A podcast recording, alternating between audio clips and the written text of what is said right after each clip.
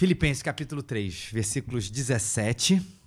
E a gente vai entrar no capítulo 4, versículo 1. Por isso é Filipenses capítulo 3, versículo 17, até o primeiro versículo do capítulo 4. Você que nos visita, a gente está caminhando na, nessa carta maravilhosa, de carta da alegria, que Paulo escreveu, o apóstolo Paulo escreveu uma igreja que se reunia lá numa cidade chamada Filipos.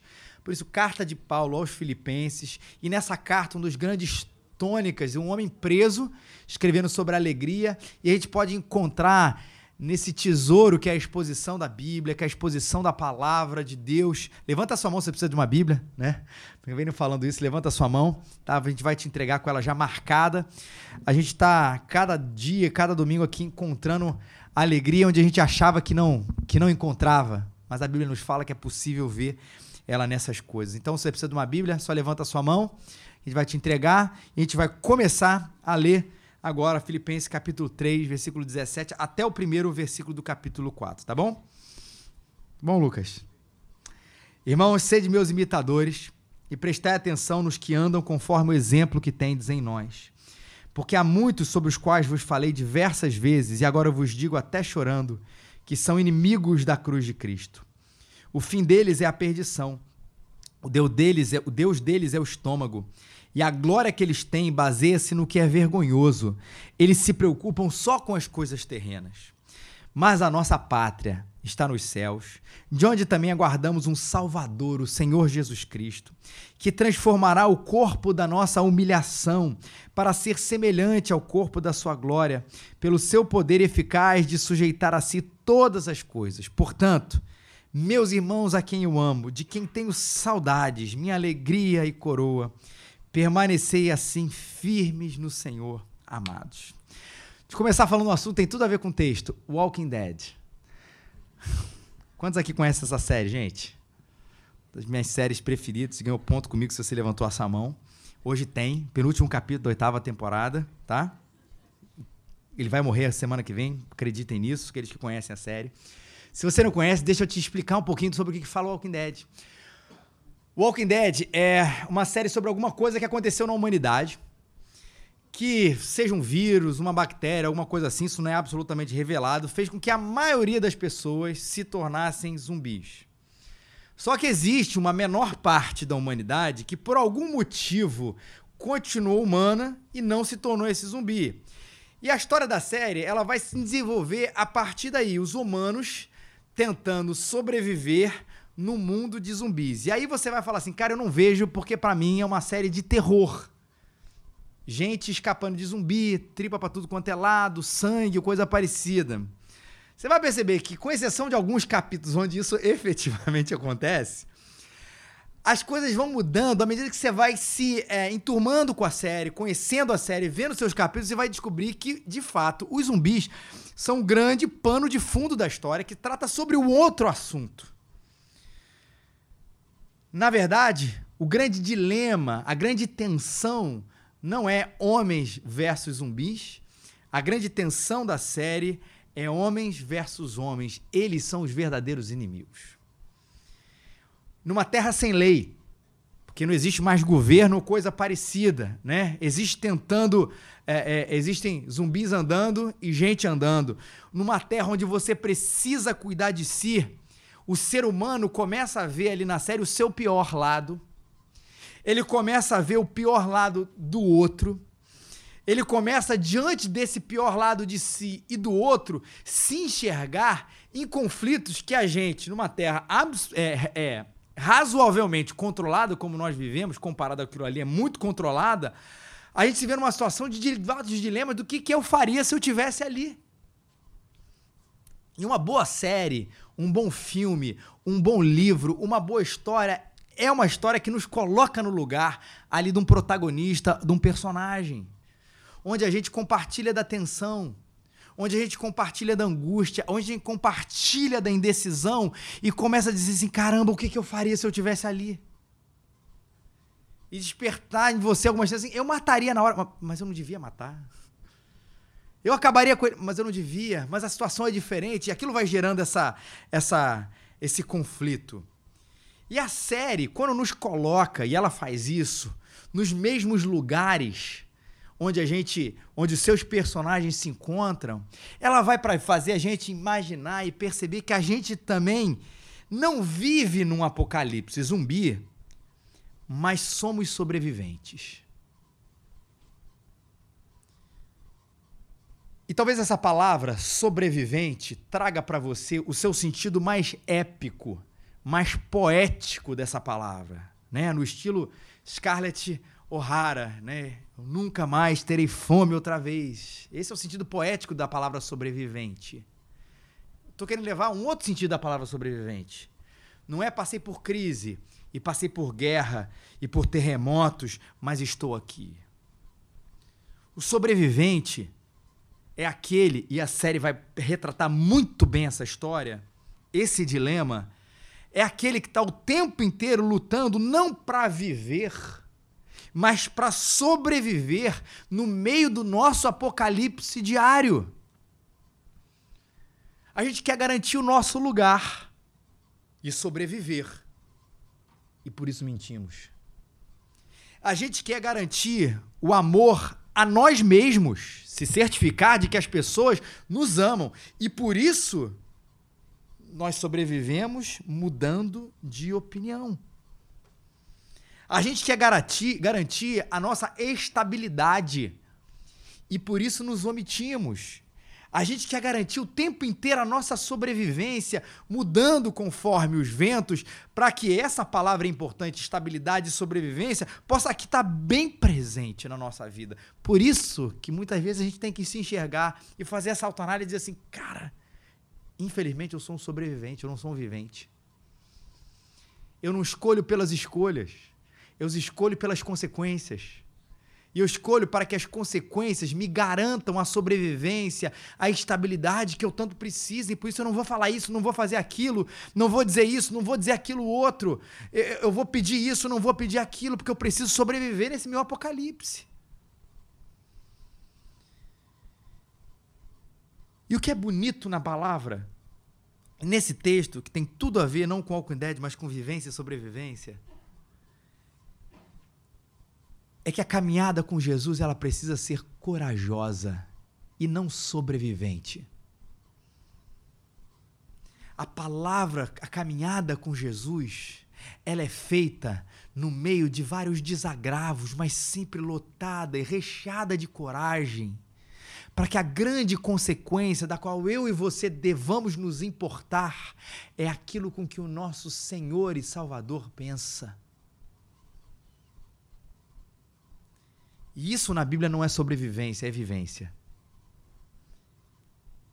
Paulo começa dizendo uma frase que para muita gente ao longo do tempo soa arrogante, né? Irmãos, sede meus imitadores. Ele vai além e prestai atenção nos que andam conforme o exemplo que tendes em nós. Me imitem e prestem atenção daqueles que nos imitam. Esses são os caras. Por que isso? Porque tem muita gente, como eu falei diversas vezes, até chorando, que eles são inimigos da cruz de Cristo. Gente falando assim, gente que nessa caminhada de vida se perdeu.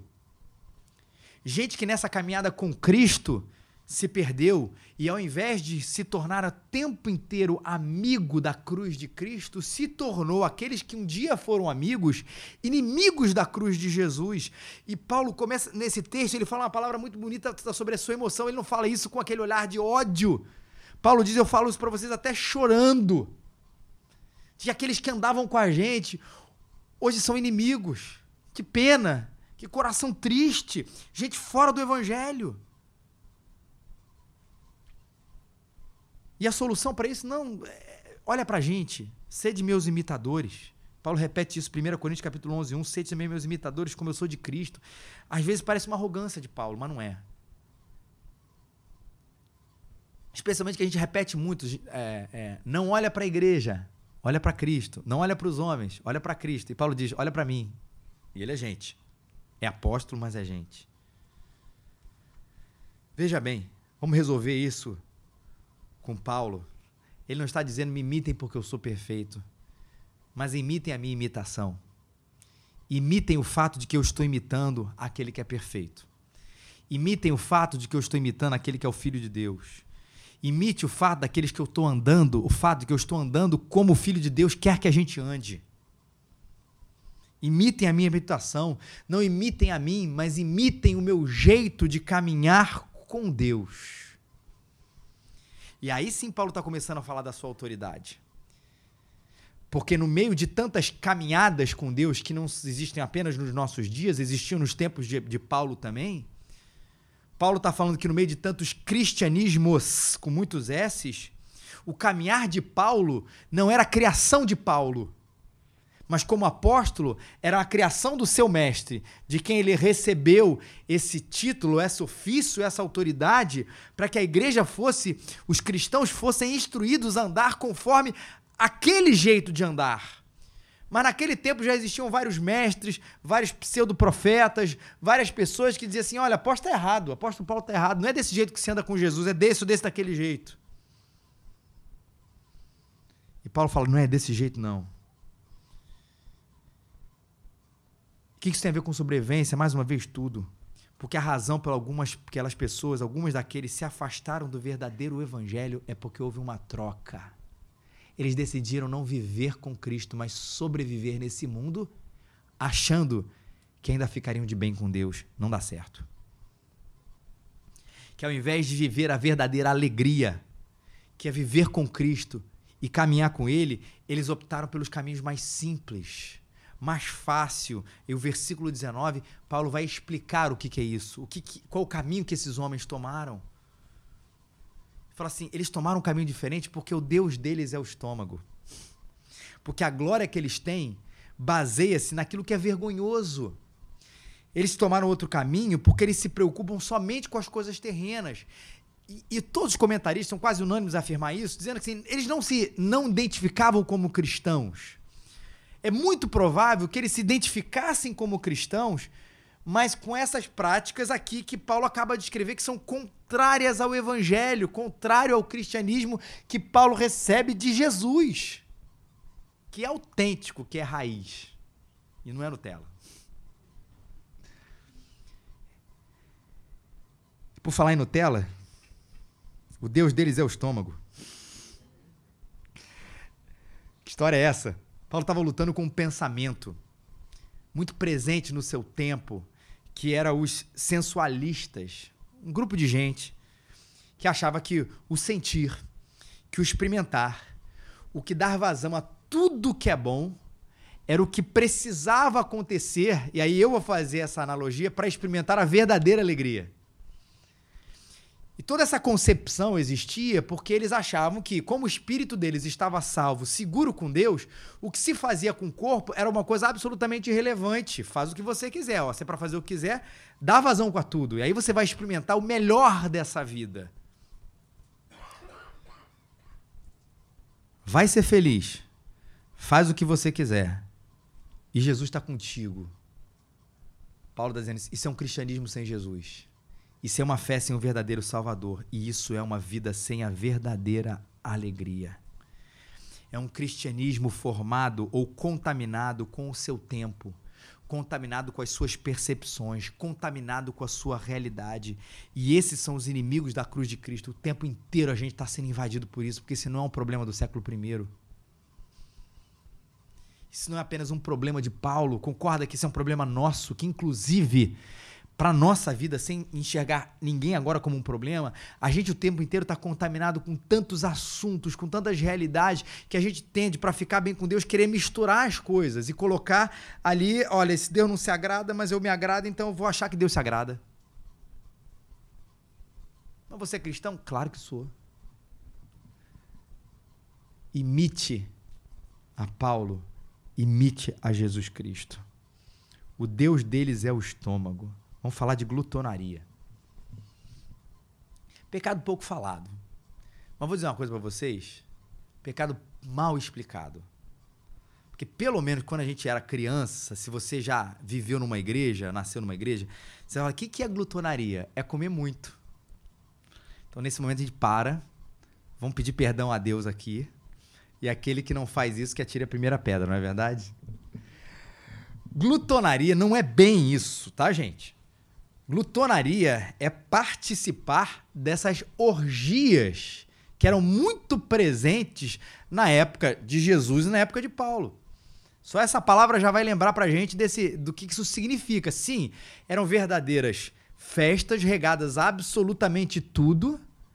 A comida, sim, mas a bebida também e a sexualidade desenfreada.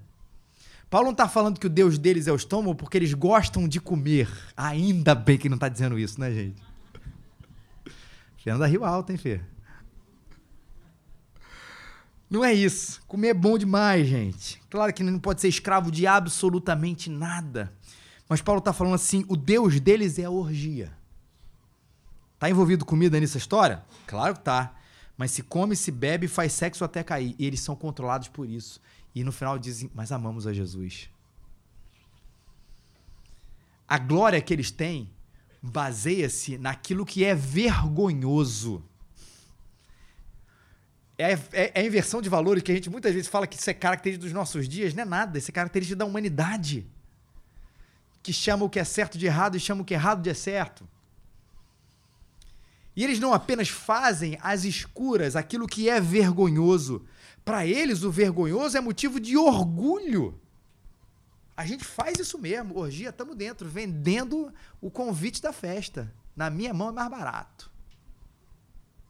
E a gente participa, sim achando que essa suposta liberdade vai dar essa alegria e que isso é para ser mostrado mesmo. E tudo indica que nesse texto aqui, Paulo está falando do que é vergonhoso, sim, nas questões sexuais aqui. Não é somente a, a, a moral em outro sentido, mas na moral sexual. Tudo que é feito de errado nesse sentido, o pessoal tem orgulho. Ah, isso é no tempo do apóstolo Paulo. Sério, gente. Falar no assunto ruim, tosco, mas a gente até falou recentemente, pornografia. Pior ainda, perdão mencionar isso, mas casa de swing. Isso existe, gente. Na zona sul do Rio de Janeiro. Site para troca-troca de casal. O site, antigamente, eu falei num retiro há três anos atrás. Um site que uh, acho que já até saiu do ar teve os dados dele foram vazados, é um site para você trair a sua esposa ou seu marido. Você se cadastra, homens casados, mulheres casadas, para trair. E aquilo que talvez, talvez para algumas pessoas, é, não é vergonhoso, não é para ser explicitado, porque é feito às escuras, mas também vergonhoso não é. E a gente vive um tempo muito parecido com isso, onde qualquer assunto que a gente queira falar, por exemplo, sobre sexualidade, nós somos chamados de retrógrados e moralistas. E quando para a Bíblia, quando a gente trata desse assunto, dessa boa, dessa santa, dessa maravilhosa sexualidade, feita para nos ser, é, nos fazer também, não é apenas para reprodução, é para nos fazer felizes, é porque Deus tem um propósito nesse negócio maravilhoso. Que não são essas distorções que nós conhecemos do nosso tempo. É a maravilha de você, num ambiente casado, sim, heterossexual, você ter prazer com seu marido e com a sua esposa e ali desfrutar de toda a plenitude sem que isso seja vergonhoso. Pelo contrário, é absolutamente louvável.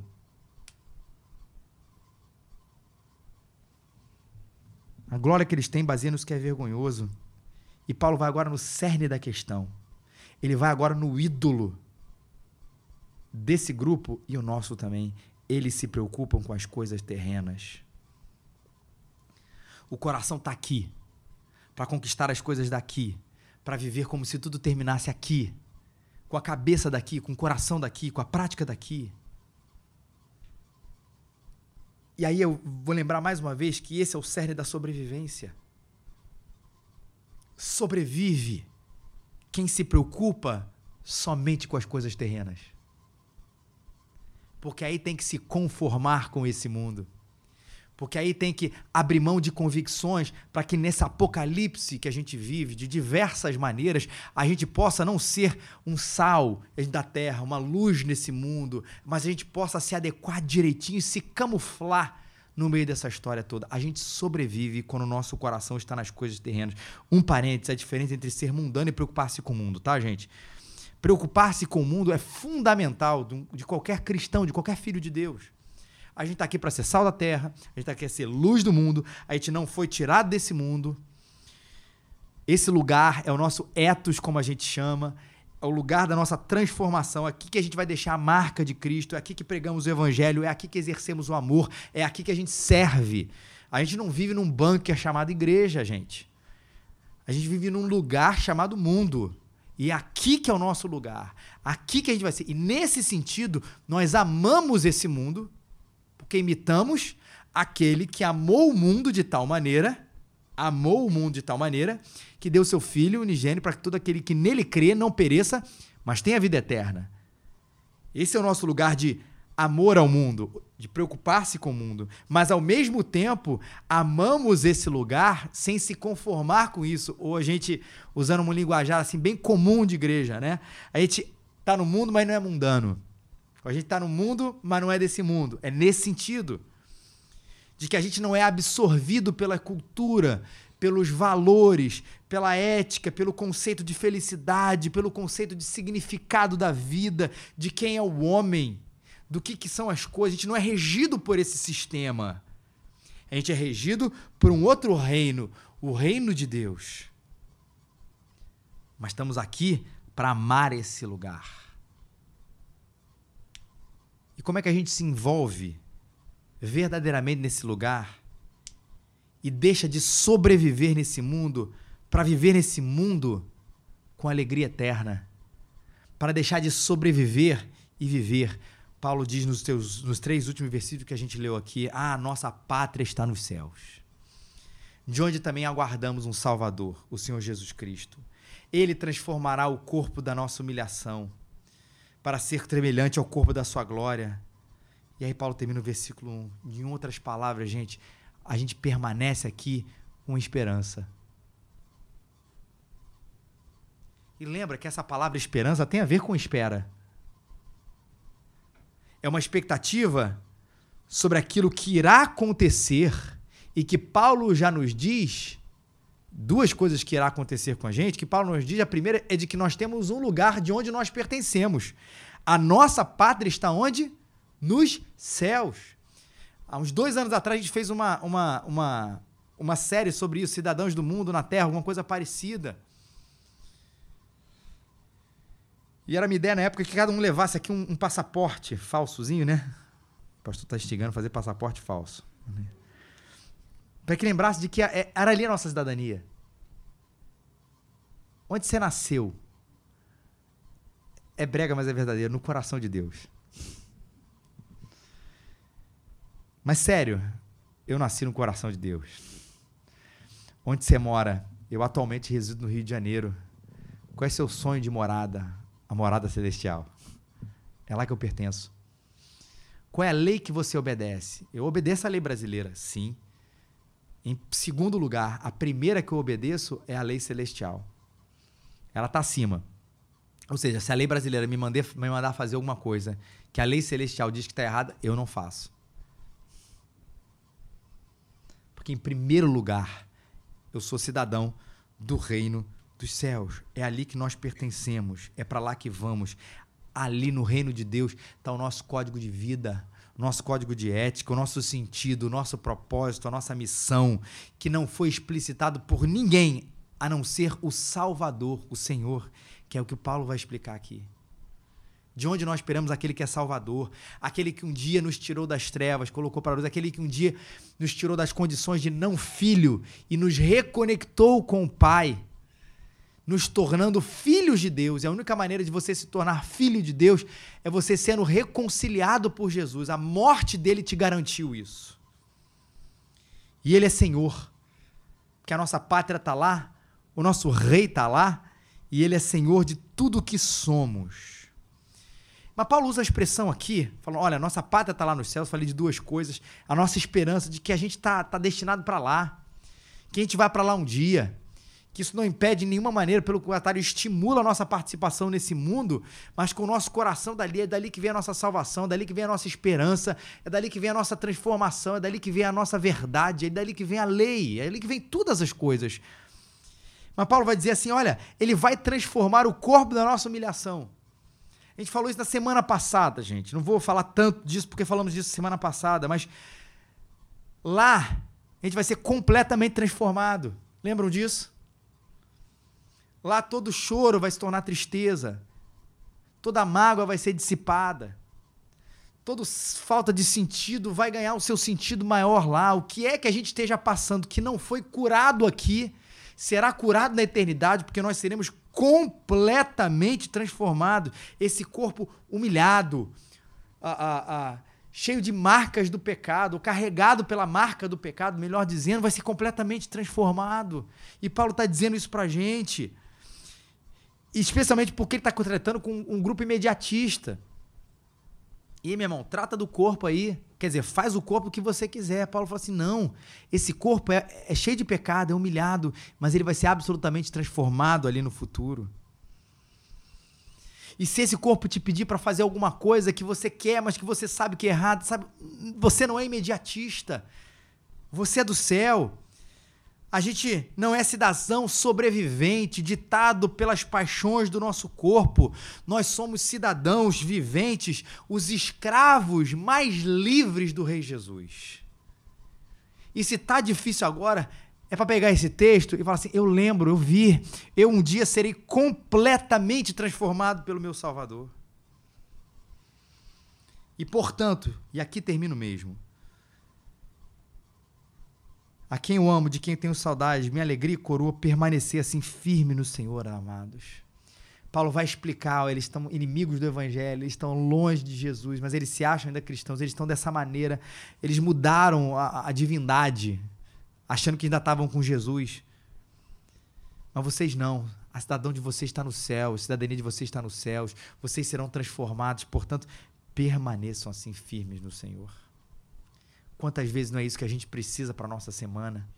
Quando a gente é desafiado para se balançar, para ir para outro canto, permaneçam firmes, porque o nosso irmão mais velho, o nosso Rei Jesus, já conquistou para nós todas as coisas. Infinitamente melhor é o lugar para onde vamos, e maior é o que está em nós daquele que está no mundo. Deus abençoe.